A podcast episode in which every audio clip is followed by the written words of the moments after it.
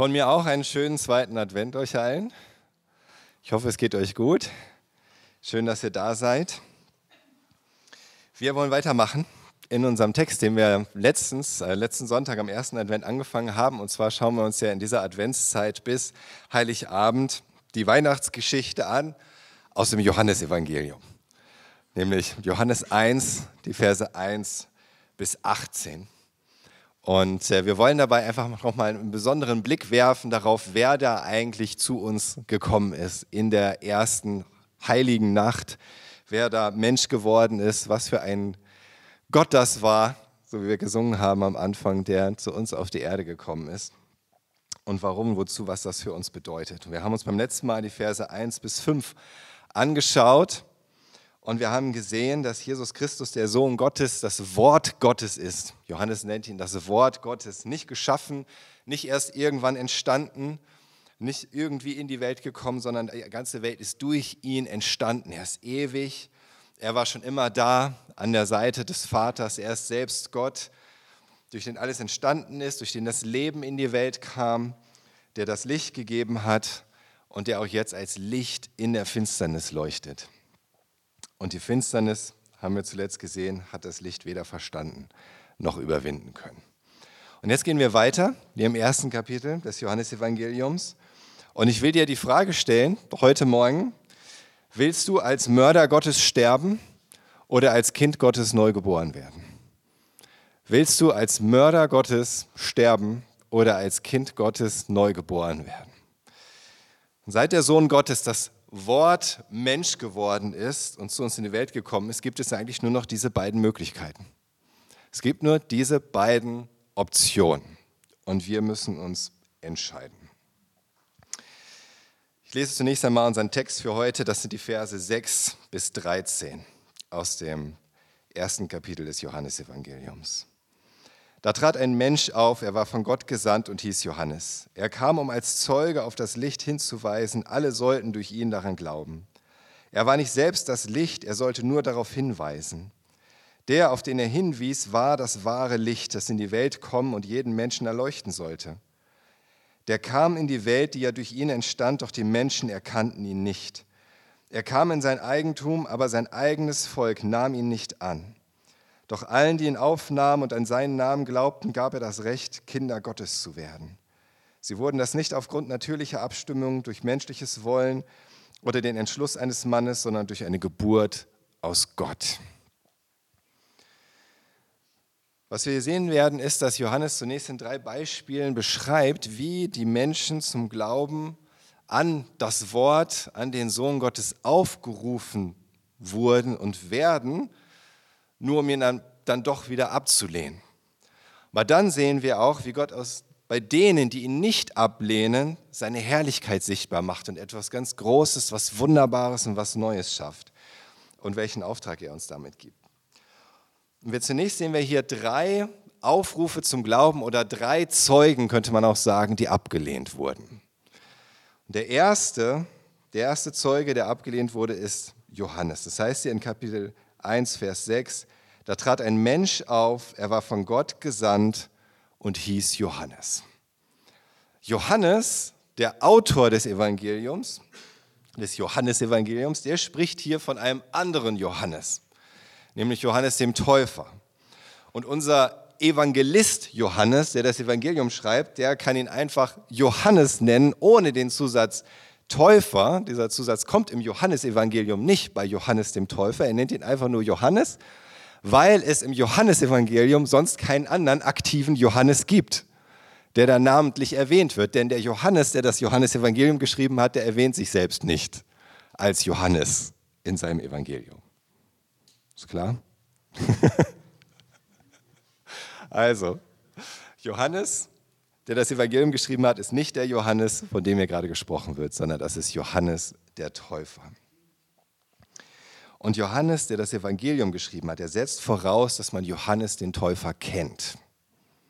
Dass man weiß, dass dieser Johannes der Täufer ist, von dem er spricht. Und überhaupt müssen wir uns klar machen, dass Johannes hier in seinem Evangelium sehr viel voraussetzt und davon ausgeht, dass seine Leser, die das Evangelium lesen, schon viel wissen.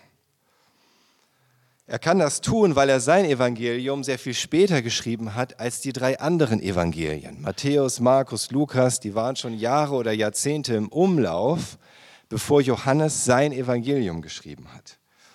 Wahrscheinlich war das so um das Jahr 85 nach Christus erst. Und er war schon ein recht alter Mann und er wollte auch seinen Bericht vom Leben und Sterben Jesu niederschreiben. Und die anderen drei Evangelien, die sind sich recht ähnlich. Da findet man viele Übereinstimmungen, Überschneidungen bei Matthäus, Markus und Lukas. Und die wollte Johannes offenbar um grundlegende, grundlegende Dinge ergänzen, von denen er meinte, dass es einfach fehlt bei Matthäus, Markus und Lukas. Und deswegen findet man, findet man bei Johannes noch einiges anderes. Auch vieles, was sich überschneidet oder aufeinander aufbaut. Aber was Johannes auch tun möchte, ist seine theologischen Interpretationen, seine theologischen Einsichten weiterzugeben, die er gewonnen hat in den Jahren, Jahrzehnten seines Glaubenslebens und in seinem Nachdenken und Beten und Meditieren über all das, was er von Jesus erlebt hat, was er gehört hat und wie er ihn gesehen hat. Und vieles im Johannesevangelium wäre jetzt gar nicht richtig zu verstehen, wenn wir nicht die Informationen aus den anderen Evangelien hätten. Zum Beispiel sagt uns Johannes hier ja gar nicht im ersten Kapitel, wie das Wort eigentlich Mensch geworden ist. Er sagt einfach, das Wort wurde Mensch. Aber sagt nicht, auf welche Weise. Wie kann das gehen? Wer ist denn sein Vater? Wer ist seine Mutter? Wie waren die Umstände der Zeugung und wie waren die Umstände der Geburt?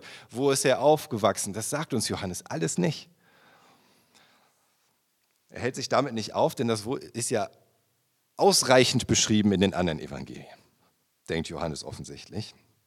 Und stattdessen zeigt er uns das große Ganze und so die theologische Bedeutung davon. Und er beginnt jetzt hier in unserem Abschnitt mit einem anderen Menschen, einem anderen Johannes, nämlich dem Täufer. Und dieser Johannes sagt, unser Johannes war von Gott gesandt. Das ist wichtig für unseren Johannes hier. Er war von Gott gesandt. Woher wusste man, dass Johannes, der Täufer, von Gott gesandt war?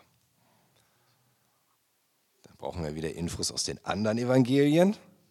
Und da fällt uns ein, schon allein die Umstände seiner Zeugung und seiner Geburt haben gezeigt, dass der Täufer von Gott gesandt war. Er war der erste und einzige Sohn von einem Priester namens Zacharias und seiner Frau Elisabeth. Und die beiden konnten nie zusammen ein Kind bekommen, sie waren auch schon hoch betagt, aber dann passiert etwas. Zacharias ist im Tempel, tut seinen Dienst und es erscheint ihm ein Engel und sagt ihm, du wirst einen Sohn bekommen und den sollst du Johannes nennen. Und Zacharias ist total erstaunt und glaubt es nicht und deswegen schlägt ihn der Engel mit Stummheit. Und Johann, äh, Zacharias kann nicht mehr sprechen. Und das geht so lange so, bis dann tatsächlich Elisabeth schwanger wird und einen Sohn zur Welt bringt und Zacharias aufschreibt, er soll Johannes heißen so wie es der Engel gesagt hatte. Und dann kann Zacharias widersprechen auf einmal und er fängt an, ein prophetisches Lied zu singen von dem Auftrag, den sein Sohn hat und das im Grunde auch, dass der Messias kommen wird. Und das alles zeigt schon, dass dieser Täufer, Johannes der Täufer, von Gott gesandt ist. Das zeigt, er ist etwas Besonderes. Gott hat ihn geschickt.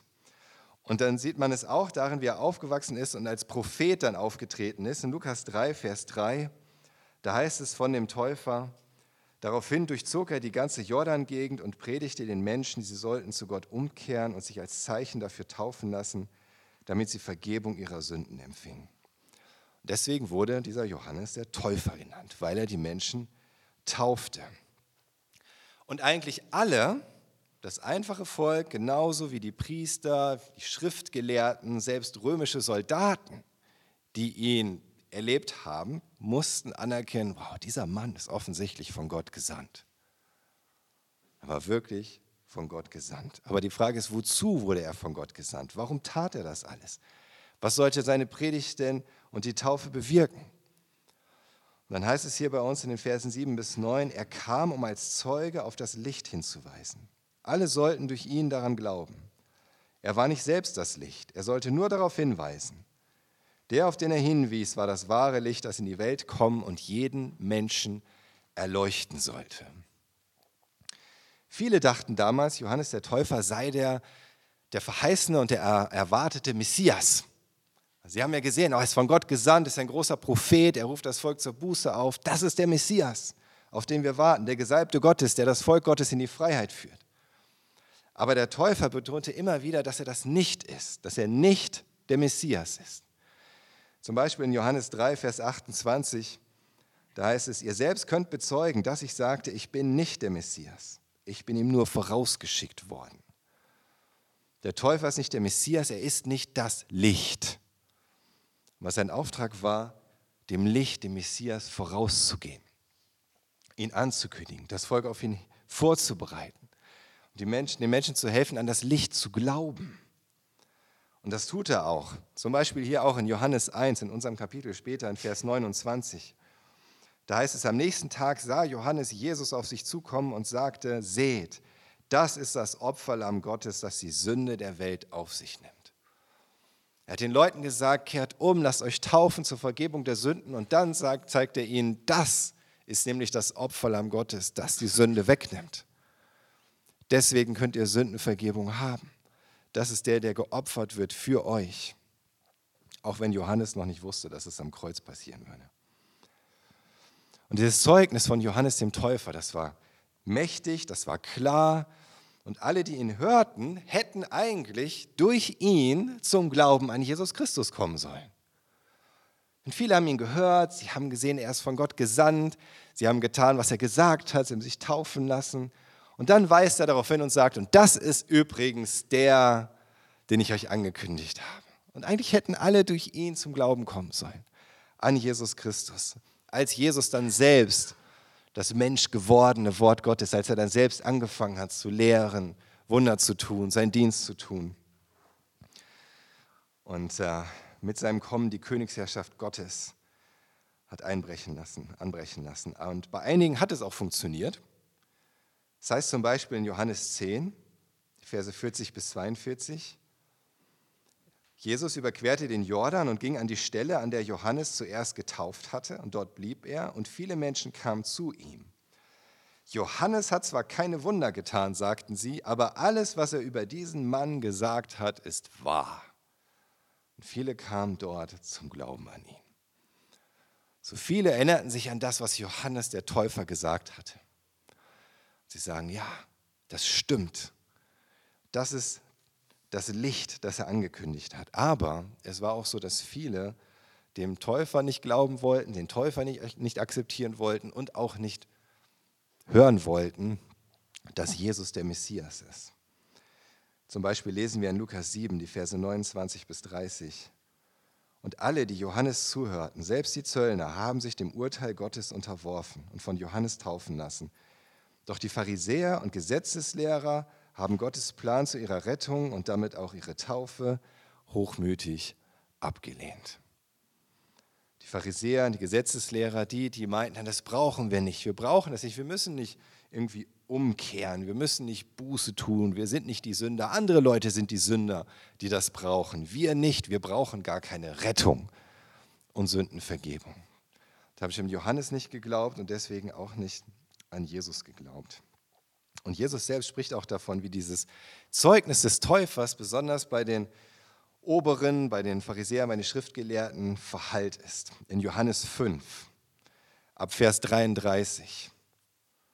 Johannes 5 ab Vers 33. Wir werden öfter hinkommen in Johannes 5, weil diese Stelle sehr parallel läuft zu unserer Stelle mit den drei Zeugen.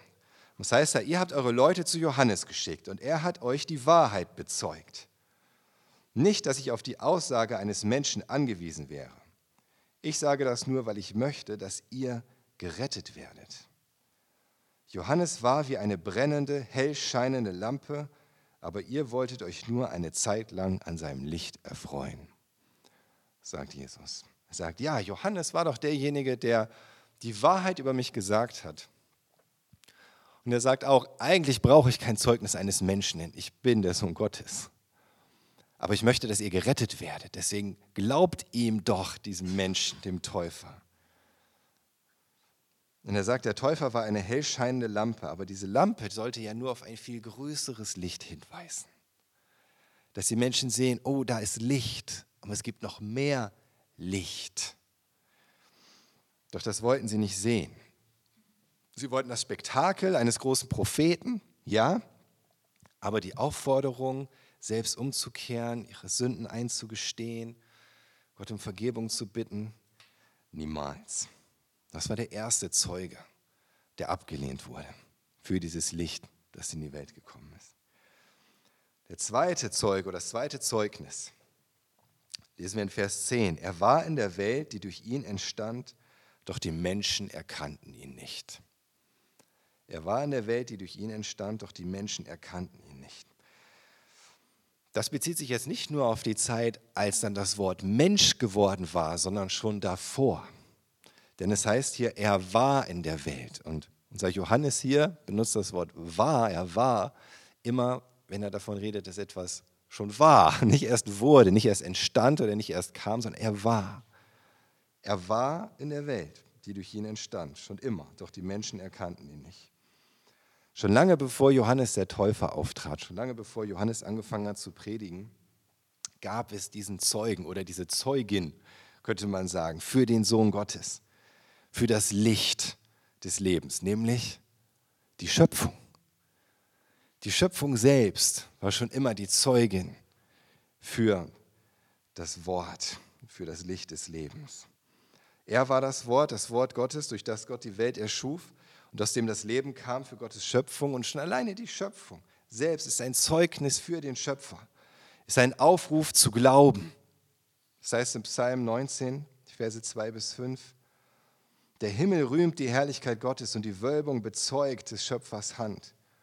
Ein Tag sprudelt es dem anderen zu und eine Nacht gibt der Nächsten die Kunde davon. Sie sagen kein Wort, man hört keinen Laut, und doch geht ein Klingen über die Erde, ein Raunen bis zum Ende der Welt.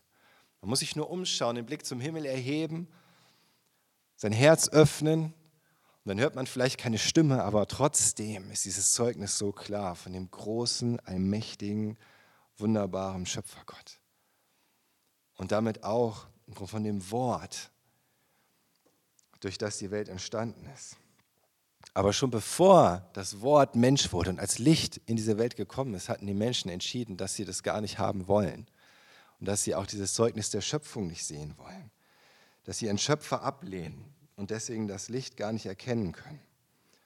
Paulus schreibt in Römer 1, Verse 19 bis 21, denn was von Gott erkennbar ist, ist unter ihnen bekannt. Gott hat es ihnen vor Augen gestellt, damit meint er alle Menschen. Seine unsichtbare Wirklichkeit, seine ewige Macht und göttliche Majestät sind nämlich seit Erschaffung der Welt in seinen Werken zu erkennen. Die Menschen haben also keine Entschuldigung. Trotz allem, was sie von Gott wussten, ehrten sie ihn aber nicht als Gott und brachten ihm auch keinerlei Dank. Stattdessen verloren sich ihre Gedanken ins Nichts und in ihrem uneinsichtigen Herzen wurde es finster. Es ist nicht nur so, dass die Schöpfung das Werk Gottes ist. Wir Menschen sind auch noch nach seinem Ebenbild geschaffen anders als der ganze Rest der Schöpfung. Und eine Folge davon ist, dass wir Licht brauchen, um zu leben. Aber nicht nur das physikalische Licht, das jedes biologische Leben braucht, sondern mehr. Paulus schreibt ja davon, in ihren Herzen wurde es finster. Und das ist ein Problem, denn wir Menschen brauchen Licht. Im Gegensatz zum ganzen Rest der Schöpfung brauchen wir nicht nur physikalisches Licht, wir brauchen auch geistiges Licht Geistiges und Geistliches.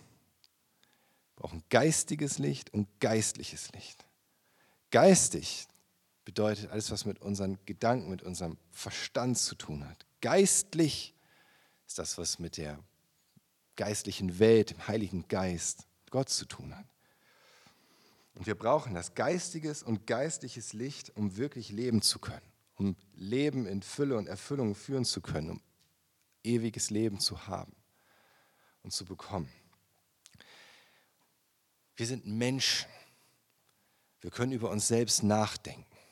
Du kannst dich selbst reflektieren. Und deswegen brauchst du geistiges Licht. Ein Licht, das dich verstehen lässt, wer du bist, wo du herkommst, wozu du hier bist, wo das alles hinführen soll, was der Sinn deines Lebens ist. Du brauchst dieses Licht, das deinen Geist, deine Gedanken erhält und dir diese Antworten gibt. Ohne dieses geistige Licht verkümmern wir innerlich. Dann gibt es nur noch die nächste oberflächliche Bedürfnisbefriedigung, aber nie echten Frieden, nie Erfüllung. Und habt ihr mal darüber nachgedacht? Es gibt kein anderes Wesen auf diesem Planeten, das dieses geistige Licht braucht. Es gibt kein anderes Wesen, kein Tier, das sich selbst zum Beispiel das, nehmen, das Leben nehmen würde, weil dieses geistige Licht fehlt. Kein Tier, das zu dem Schluss kommen würde, oh, ich weiß echt nicht, wozu ich hier bin, das macht alles keinen Sinn, ich nehme mir das Leben. Und wir Menschen tun das, wenn wir in dieser Finsternis bleiben und dieses Licht da nicht hineinkommt. Wir nicht wissen, wozu sind wir eigentlich da? Wer bin ich? Und wo führt das alles hin? Und wir brauchen ein geistliches Licht. Ein Licht, das uns die Augen öffnet für das, was nicht materiell ist, was wir nicht mit unseren Sinnen wahrnehmen können, das nicht zeitlich begrenzt ist, das nicht vergänglich ist, sondern ewig, das nicht auf unseren menschlichen Horizont beschränkt ist, sondern göttlich, weil wir nach dem Ebenbild Gottes geschaffen sind. Als geistliche Wesen. Und als der Sohn Gottes dann unter den Menschen wandelte, bewies er durch die Wunder wie die Stillung des Sturms und die Auferweckung von den Toten, dass er dieses Licht ist, dass er der Herr über die Schöpfung ist. Die Schöpfung alleine spricht schon vom Schöpfer.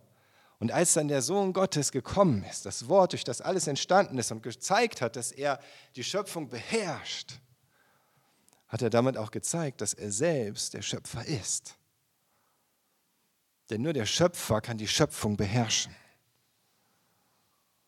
Niemand sonst. Das heißt in Johannes 5, Vers 36, da redet Jesus weiter davon. Eben hatte er vom Johannes dem Täufer gesprochen, jetzt redet er weiter. Doch ich habe ein größeres Zeugnis als, als das des Johannes. Das sind die Werke, die der Vater mir zu tun aufgibt. Diese Taten bezeugen, dass er mich gesandt hat. Jesus selbst hat gesagt, seht doch an dem, was ich tue, dass ich der Sohn Gottes bin, den der Vater gesandt hat. Und dennoch wehren sich die Menschen dagegen. Seit Adam und Eva wehren sich die Menschen dagegen, überhaupt das Licht Gottes zu erkennen. Schon alleine in der Schöpfung. Und sie wollen auch nicht anerkennen, dass die Vollmacht über die Schöpfung Jesus Christus als ihr Sohn Gottes ausweist. Und sie wollen nicht wahrhaben, dass sie ihnen die Augen öffnen will für den Weg, der zum echten Leben führen. Und so haben sie auch seinen Sohn das Wort, durch das sie selbst geschaffen wurden und entstanden sind, nicht erkannt. Und so geht es vielen auch heute noch. Es geht aber sogar noch weiter. Es gibt noch einen dritten, einen dritten Zeugen, Aufruf zum Glauben, der abgelehnt wird. Und der geht besonders an das Volk Gottes.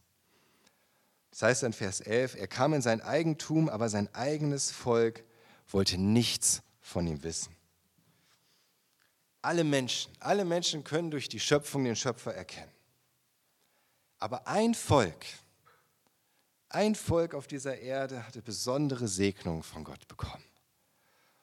Das heißt in 2. Mose 19, die Verse 5 bis 6, 2. Mose 19, 5 bis 6, redet Gott zu den Israeliten. Er sagt, wenn ihr nun auf mich hört und meinen Bund haltet, dann sollt ihr unter allen Völkern mein persönliches Eigentum sein. Denn mir gehört die ganze Erde. Ihr sollt mir ein Königsvolk von Priestern sein, eine heilige Nation. Das sollst du den Israeliten sagen. Die Israeliten, die später nur noch Juden genannt wurden, hatte Gott als besonderes, sein besonderes Eigentum, sein auserwähltes Volk berufen damit sie seine Offenbarung haben, seine Gebote empfangen, seine Herrlichkeit in der Welt widerspiegeln, auf seinen Wegen gehen, in seiner Weisheit leben, seinen Segen empfangen, seinen Namen ehren und auf seinen Messias warten. Dazu hatte er dieses Volk auserwählt. Die Juden waren von Gott vorbereitet worden, wie kein anderes Volk auf das Kommen seines Sohnes. In seinem Wort, in den heiligen Schriften hat er ihnen zahlreiche Voraussagen gegeben, Hinweise, dass er kommen würde, wie sie ihn erkennen können, was er tun wird, wie sie durch ihn gerettet werden. Es steht alles schon da im Alten Testament, in ihren heiligen Schriften. Aber als er dann kam, um sein rechtmäßiges Erbe in seinem Eigentum anzutreten, wollten ihn gerade die, die er berufen hatte, die er gerettet hatte, erhalten hatte, begnadigt hatte, so sehr beschenkt hatte, gerade die wollten ihn nicht haben und haben ihn abgelehnt und wollten schon gar nicht anerkennen, dass sie ihm gehören sollen. Und so sagt Jesus weiter, auch wieder in Johannes 5, wieder unsere Stelle, auch der Vater selbst hat als Zeuge für mich gesprochen. Und jetzt redet er zu den Juden, besonders die, die es besser wissen müssten. Er sagt, ihr habt seine Stimme nie gehört und seine Gestalt nie gesehen. Und nun habt ihr auch sein Wort nicht länger in euch, denn ihr glaubt ja nicht an den, den er gesandt hat. Ihr forscht in der Schrift, weil ihr meint, in ihr das ewige Leben zu finden. Und dabei spricht sie ja gerade von mir. Doch zu mir wollt ihr nicht kommen, wo ihr das Leben bekommen könnt. Das ist das, was Jesus sagt. Seht ihr diese Parallele in unserer Stelle? Die drei Zeugen, Johannes der Täufer, die Schöpfungsmacht, die Schriften. Genauso das, was Jesus sagt zu den Leuten in Johannes 5. Johannes der Täufer, seine Schöpfungsmacht, und die sich zeigt durch seine Wunder und die Schriften. Drei vollmächtige Zeugen und Zeugnisse und doch wollten viele nicht an ihn glauben. Erkannten ihn nicht, wollten ihn nicht annehmen. Und die Ablehnung ging so weit, dass sie ihn sogar ermordet haben. Hingerichtet an einem Kreuz. Das heißt in Apostelgeschichte 3, das sagt Petrus, Apostelgeschichte 3, die Verse 14 bis 15. Von dem Heiligen und Gerechten habt ihr nichts wissen wollen, stattdessen die Freigabe eines Mörders verlangt. Den Urheber des Lebens, so nennt Petrus ihn hier, das Wort, aus dem das Leben kam, den Urheber des Lebens, aber habt ihr getötet. Das ist der, den Gott aus den Toten erweckt hat. Und wir sind Zeugen davon.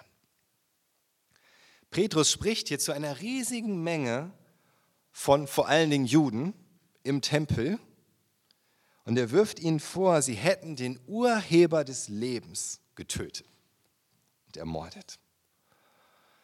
Und jetzt müssen wir uns da fragen, waren manche von denen, zu denen Petrus hier spricht, dabei, als diese Menge vor Pilatus forderte, dass nicht Jesus freigegeben wird, sondern Barabbas und dass Jesus gekreuzigt wird. Waren manche von denen dabei? Wahrscheinlich. Ja, kann man sich gut vorstellen, dass manche von denen, die, zu denen Petrus spricht, dabei waren und tatsächlich die Ermordung von Jesus gefordert haben im Grunde. Waren alle dabei? Trifft das auf alle zu, zu denen Petrus hier spricht? dass er sicher weiß, ihr wart alle dabei und deswegen habt ihr alle Schuld daran, seid ihr alle Mörder des Urheber des Lebens? Sicher nicht. Ganz sicher nicht. Warum sagt Petrus das dann zu allen? Was ist denn mit denen, die dabei stehen und sagen, hallo, ich bin gestern erst angekommen, also ich war, ich habe deinen Urheber des Lebens garantiert nicht getötet. Warum sagt er das zu ihnen? Was soll das bedeuten? Warum sagt er das? Weil sie sich alle des Mordes an Jesus schuldig gemacht haben, als sie ihn, den Heiligen und Gerechten, ablehnten, nichts von ihm wissen wollten. Petrus sagt hier im Grunde, das ist eins. Alle, die ihn abgelehnt haben, alle, die nichts von ihm wissen wollten, trotz des Zeugnisses Johannes des Täufers, obwohl er sich bewiesen hat, dass er selbst der Schöpfer ist, obwohl die Schrift von ihm spricht, alle, die ihn trotzdem abgelehnt haben, machen sich im Grunde des Mordes an ihm schuldig. Keiner ist besser als der andere. Und da unterscheidet sich der nicht, der einfach nur gesagt hat, ich will dich nicht von dem, der gesagt hat, kreuzige ihn. Denn sie lehnen den Urheber des Lebens ab, ihren eigenen Schöpfer, das Licht, das zu ihnen gekommen ist. Und jeder, der ihn ablehnt, bis heute, den Urheber des Lebens, das Licht des Lebens, macht sich im Grunde dessen schuldig, ein Mörder des Urheber des Lebens zu sein, weil es genau die gleiche Herzenseinstellung ist wie von denen, die seinen Tod gefordert haben. Ich will dich nicht. Du bist nicht mein Gott. Dir folge ich nicht, an dich glaube ich nicht, dich brauche ich nicht. Alle, bis heute. Aber wenn wir mal drüber nachdenken, wenn wir den Urheber unseres eigenen Lebens ermorden, was bleibt dann noch? Dann bleibt nur noch der Tod. Oder? Es ist im Grunde Selbstmord, das zu tun. Aber es gibt auch einen anderen Weg. Das lesen wir jetzt in unserer Stelle ab Vers 12. Doch allen, die ihn aufnahmen und an seinen Namen glaubten, gab er das Recht, Kinder Gottes zu werden. Wow. Den Sohn Gottes aufnehmen bedeutet an seinen Namen glauben. Das heißt glauben, dass er der ist, der er behauptet zu sein.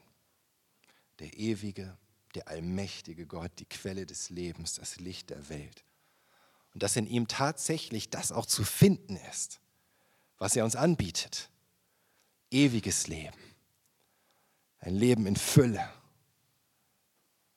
Den Frieden, den nur er schenken kann. Dem wirklich ein Leben im Licht.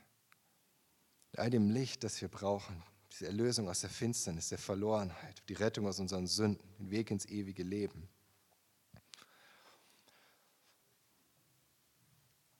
Er sagt, das ist das Recht, ein Kind Gottes zu sein.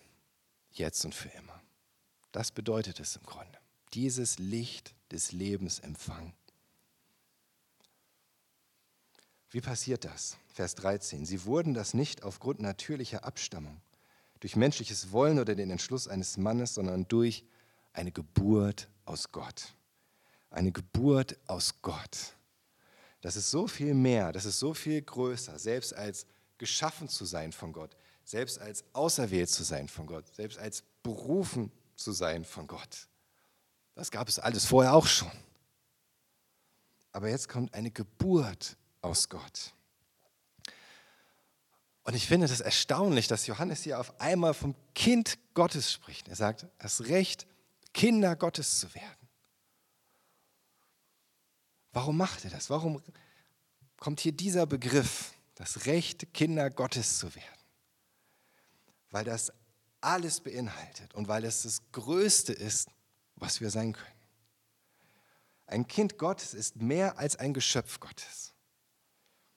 Sogar mehr als ein Geschöpf, das geschaffen ist nach dem Ebenbild Gottes. Ein Kind Gottes wird von Gott auf besondere Weise geliebt, wird von ihm gerettet, bekommt Vergebung, wird von ihm umsorgt, wird von ihm beschützt, wird von ihm gesegnet, wird von ihm erzogen, wird von ihm erfüllt, verherrlicht sogar von ihm und mit dem ganzen geistlichen Segen der Himmelswelt überschüttet. Wenn ihr zu jedem Einzelnen eine Bibelstelle haben wollt, kommt nach dem Gottesdienst zu mir und könnt euch das hier schreiben. Das habe ich mir nicht selbst ausgedacht. Alles. So viel mehr. Ein Kind Gottes hat auch mehr Segnung als ein Israelit. Ein Kind Gottes hofft nicht auf ein verheißenes Land, sondern ist ein Erbe des Himmelreichs. Im Kolosserbrief, in Kolosser 1, Vers 12, da schreibt Paulus, dann werdet ihr mit Freude dem Vater danken, dass er euch fähig gemacht hat, an dem Erbe teilzuhaben, das für sein heiliges Volk im Licht bestimmt ist. Wir sind Erben, Erben dieses, dieses Erben, dieses Erbe. Das, das Erbe gehört uns dass für sein heiliges Volk im Licht bestimmt ist. Durch die Geburt aus Gott wird für das Kind Gottes wahr, wozu die Israeliten berufen waren. Schaut mal, 1. Petrus 2, Vers 9. Habt ihr noch die Stelle im Kopf von 2. Mose, als Gott gesprochen hat, zu dem Volk der Israeliten gesagt hat, ihr sollt mir ein mein persönliches Eigentum sein, in griechischer Übersetzung mein auserwähltes Volk, eine königliche Priesterschaft ein heiliges Volk. Und das heißt in 1. Petrus 2, Vers 9, da spricht Petrus zu den Kindern Gottes. Aber ihr seid ein ausgewähltes Geschlecht, eine königliche Priesterschaft, ein heiliges Volk, das Gott sich selbst erworben hat. Er hat euch aus der Finsternis in sein wunderbares Licht gerufen, damit ihr verkündigt, wie unübertrefflich er ist. Petrus zeigt hier, das, wozu das Volk Gottes, die Israeliten berufen waren, wird wahr bei den Kindern Gottes. Auf vollkommene und unfassbar große Art und Weise. Sodass sie berufen sind zu verkündigen, wie unübertrefflich er ist. Ein Kind Gottes hat nicht nur die Verheißung des Messias, ein Kind Gottes kennt den Messias. Persönlich. Schaut mal in Philippa 3. Da redet Paulus noch davon, dass er beschnitten wurde im achten Tag, dass er ein Israelit ist aus dem Stamm Benjamin, ein Hebräer reinster Abstammung, ein Pharisäer. Und dann sagt er in Vers 8, Philippa 3, Vers 8, ja wirklich alles andere erscheint mir wertlos, wenn ich es mit dem unschätzbaren Gewinn vergleiche, Jesus Christus als meinen Herrn kennen zu dürfen. Durch ihn habe ich alles andere verloren und betrachte es auch als Dreck. Nur er besitzt Wert für mich. Und das bezieht sich auf diese Dinge, von denen er vorher gesprochen hat, Vers 5. Wow. Würde ich mich nicht trauen zu sagen? Ja? Aber Paulus sagt das, weil er weiß, es ist so viel mehr, ein Kind Gottes zu sein und den Messias persönlich zu kennen. Und ein Kind Gottes hat nicht nur das Gesetz Gottes in der Schrift, ein Kind Gottes hat das Gesetz Gottes im Herzen. Weil das steinerne Herz ausgetauscht wurde gegen ein fleischernes Herz. Und weil es durch den Heiligen Geist als Frucht in deinem Leben von innen heraus wächst, dass du Gottes Willen tust. In Liebe, in Frieden, Freude, Demut, Selbstbeherrschung, Sanftmut. Alles, was dazu gehört. Das ist der Segen eines Kind Gottes, des Kindes Gottes. Das waren ja zwei Dinge. Größer als ein Geschöpf. Wir hatten die Schöpfung. Größer als ein Israelit. Wir hatten ja dieses Eigentumsvolk hier als Zeugen. Und was fehlt noch? Johannes der Täufer. Oder? Es fehlt noch Johannes der Täufer. Und wisst ihr was? Ein Kind Gottes ist größer als Johannes der Täufer. Und größer als der größte Prophet. Jesus sagt in Lukas 7, Vers 28, ich sage euch, unter allen Menschen, die je geboren wurden, gibt es keinen größeren als Johannes den Täufer. Und doch ist der Kleinste im Reich Gottes größer als er. Die im Reich Gottes sind die Kinder Gottes. Er sagt, das kleinste Kind Gottes ist größer als der Täufer. Und wir haben das gesehen, wie besonders der Täufer war. Ja, er war nicht das Licht selbst, er war nicht der Messias, er ist nicht von einer Jungfrau geboren worden, aber die Umstände seiner Zeugung, seiner Geburt, das Ganze drumherum und das Wirken Gottes in seinem Leben, das war Wahnsinn. Selbst ohne, dass er Wunder getan hat, war es trotzdem Wahnsinn. Oder? Deswegen sagt Jesus, es gibt keinen Größeren als ihn. Er war sogar berufen, den Messias anzukündigen, auf das wahre Licht hinzuweisen. Und trotzdem sagt Jesus, der Kleinste im Reich Gottes ist größer als er. Warum? Weil wir auch eine besondere Geburt haben.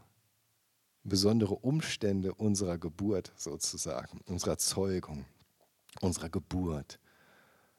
Und damit Berufung auf unserem Leben. Nämlich diese geistliche Geburt. Das ist doch das. Deswegen sagt Johannes das hier. Das ist die Geburt aus Gott von Gott geboren, ist größer als selbst das größte Geburtswunder auf dieser Welt. Von Gott geboren ist nur ein Kind Gottes.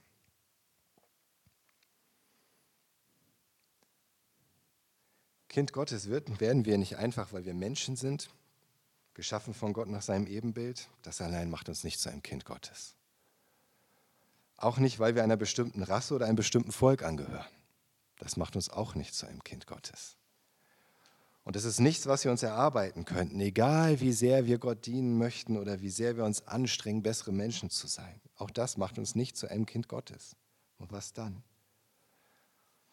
In Johannes 3, Vers 6 sagt Jesus, menschliches Leben wird von Menschen geboren, doch geistliches Leben von Gottes Geist. Nur Gottes Geist kann dieses geistliche Leben hervorbringen, nur er alleine. Wo Johannes der Täufer gescheitert ist, wo das Zeugnis der Schöpfung gescheitert ist, wo selbst das Zeugnis der Heiligen Schrift gescheitert ist, da ist der Geist Gottes. Und der wirkt. Und das war damals so und das ist auch heute noch so. Und das ist auch heute noch so. Nur der Geist Gottes kann dieses Neugeborenwerden bewirken. Und wo auch immer das Zeugnis Gottes bei dir bisher gescheitert ist, zum Beispiel. Wo Menschen dir von Jesus erzählt haben und du wolltest das nicht hören, wo du es gelesen hast in der Heiligen Schrift, aber es hat, nicht, das hat dich nicht überzeugt, wo du selbst die Schöpfung siehst und nicht glauben kannst, dass es ein Schöpfer getan hat.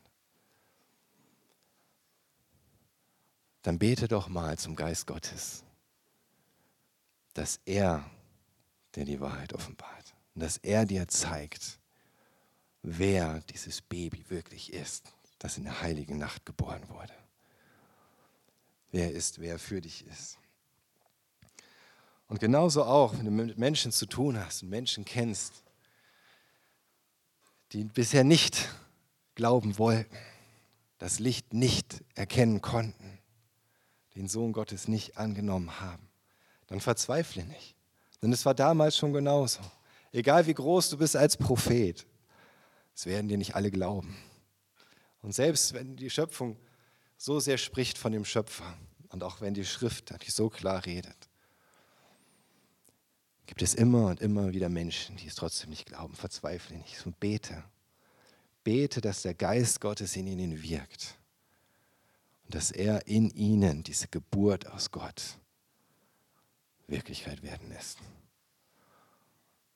Das hat er damals getan, das kann er genauso heute. Glaub an den Sohn Gottes, der in der heiligen Nacht als Mensch geboren wurde. Nimm ihn an als deinen Schöpfer und Retter.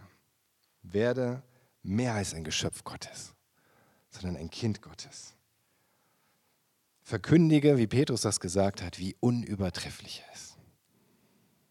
Und dazu sind wir berufen und bete, dass der Geist auch bei anderen die Geburt aus Gott bewirkt. Dafür ist er gekommen. Dafür ist das Wort Mensch geworden. deswegen feiern wir Weihnachten. Amen.